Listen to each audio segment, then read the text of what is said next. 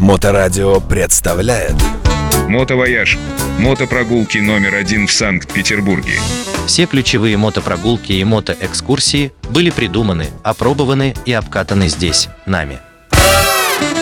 Привет, друзья! С вами Андрей Архитектор Макаров, и мы продолжаем наши подкасты при поддержке компании «Мотовояж».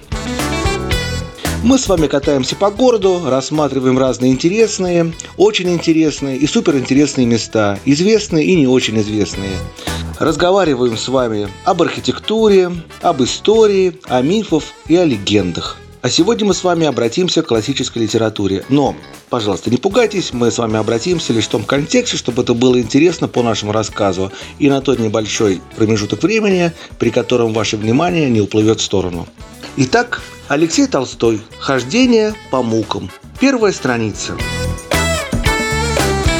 Еще во времена Петра I дьячок из Троицкой церкви, что и сейчас стоит близ Троицкого моста, ну уже не стоит, конечно, спускаясь с колокольни, в потьмах увидел Кикимору, худую бабу и простоволосую, сильно испугался и затем кричал в кабаке «Петербургу, мол, быть пусту!», за что был схвачен, пытан в тайной канцелярии и бит кнутом нещадно. Так с тех пор должно быть и повелось, думая, что с Петербургом нечисто. То видели очевидцы, как по улице Васильевского острова ехал на извозчике черт, то в полночь в бурю и в высокую воду сорвался с гранитной скалы и скакал по камням медный император, то к проезжему в карете тайному советнику липнул к стеклу и приставал мертвец, мертвый чиновник. Много таких рассказней ходило по городу. А сегодня мы поговорим о Кикиморе. Итак, Кикимора – Дело в том, что в этом году у нас 300 лет первой петербургской нечисти, которую мы почему-то не отмечаем. Мы отмечаем разные праздники, которые к нам пришли из других стран, а наш праздник мы не отмечаем.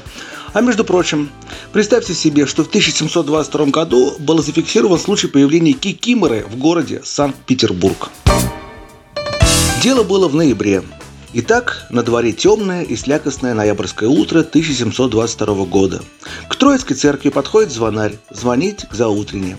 На дверях стоит мокрый караульный солдат, который говорит, что всю ночь кто-то шумел в церкви, но он, солдат, зайти не мог. Ключа-то у него нет, ключ у звонаря. Они вместе открывают дверь, а оттуда выскакивает простоволосая женщина с зеленым лицом в белом балахоне.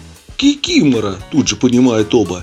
Кикимора вопит «Быть Петербургу пусту!» Выбегает из церкви и прыгает в черные Невские воды. Только ее и видели. Примерно в районе корабля «Благодать», между прочим. Проследить истоки Кикиморы совсем несложно. В советские времена в школе изучали роман Алексея Толстого «Хождение по мукам». И хотя роман совсем не о Кикиморах, а о революции, но история о нечисти в Троицкой церкви появляется там же на первой странице, так что даже самые нерадивые ученики ее читали. А в современные времена хождение по мукам изучать в школе перестали, и легенда из романа Толстого ушла в народ. Вот только Алексей Толстой не любил сочинять, он любил перерабатывать. Поэтому мы с вами обратимся к протоколам тайной канцелярии. Итак, вот что было написано в протоколах. Приходит с утра звонарь звонит к заутренне. Караульный солдат признается, что всю ночь в церкви кто-то шумел. Затаив дыхание, они открывают дверь. А там никого. Вот только все перевернуто кверху дном. И тут они понимают, то, что однажды должен понять каждый россиянин. У нас невиновных нет, нет недорасследованные. Кто стоял в карауле? Солдат? Значит, он не докараулил. А у кого единственный ключ от церкви? У звонаря? Следов взломов нет. Значит, звонарь в сговоре с грабителями. Понимая, что сейчас начнется следствие, и они будут виноваты, солдат со звонарем быстренько прибирает в церкви. Вроде ничего не украдено, и звонарь, как ни в чем не бывало, звонит к заутренне. После утренней службы в нашей истории появляется еще один герой. Это протеерей Троицкой церкви. Проще говоря, поп, который решил поинтересоваться у звонаря, почему тот опоздал звонить. Звонарь то ли сильно уважал папа, то ли обладал слабой психической конституцией, в общем признался. Поп был не дурак и понимал, что он материально ответственное лицо в церкви и ночную историю за ворота выносить не надо. Но в этот момент мимо проходил дьякон. Дьякон, проходя мимо, услышал беседу служки с попом и громогласно заявил «Это, видать, черт бушует, а значит Петербургу пустеть». На этом вроде бы разговор и закончился.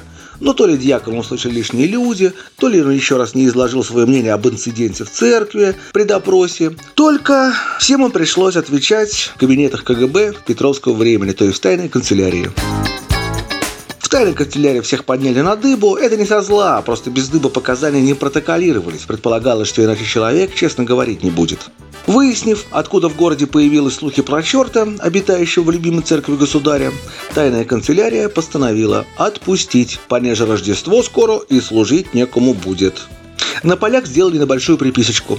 После службы в кандалы взять, кнутом бить, ноздри рвать и отправить в Сибирь, дабы более такой дури не говорил.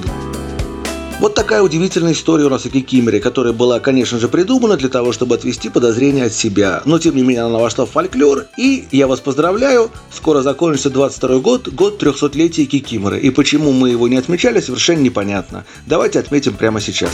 А с вами, друзья, был Андрей Архитектор Макаров, и мы продолжаем наши истории про город Санкт-Петербург при поддержке компании «Мотовояж». Сегодняшнюю историю я человек порядочный, я подглядел у одного очень интересного историка, которого зовут Юрий Нижинский. Это редкий случай, когда я подглядываю в чужие блокноты, но история, правда, показалась мне очень интересной, и, если честно, я о ней узнал только в этом году. Мотовояж. Мотопрогулки номер один в Санкт-Петербурге. Телефон 7 921 931 2363.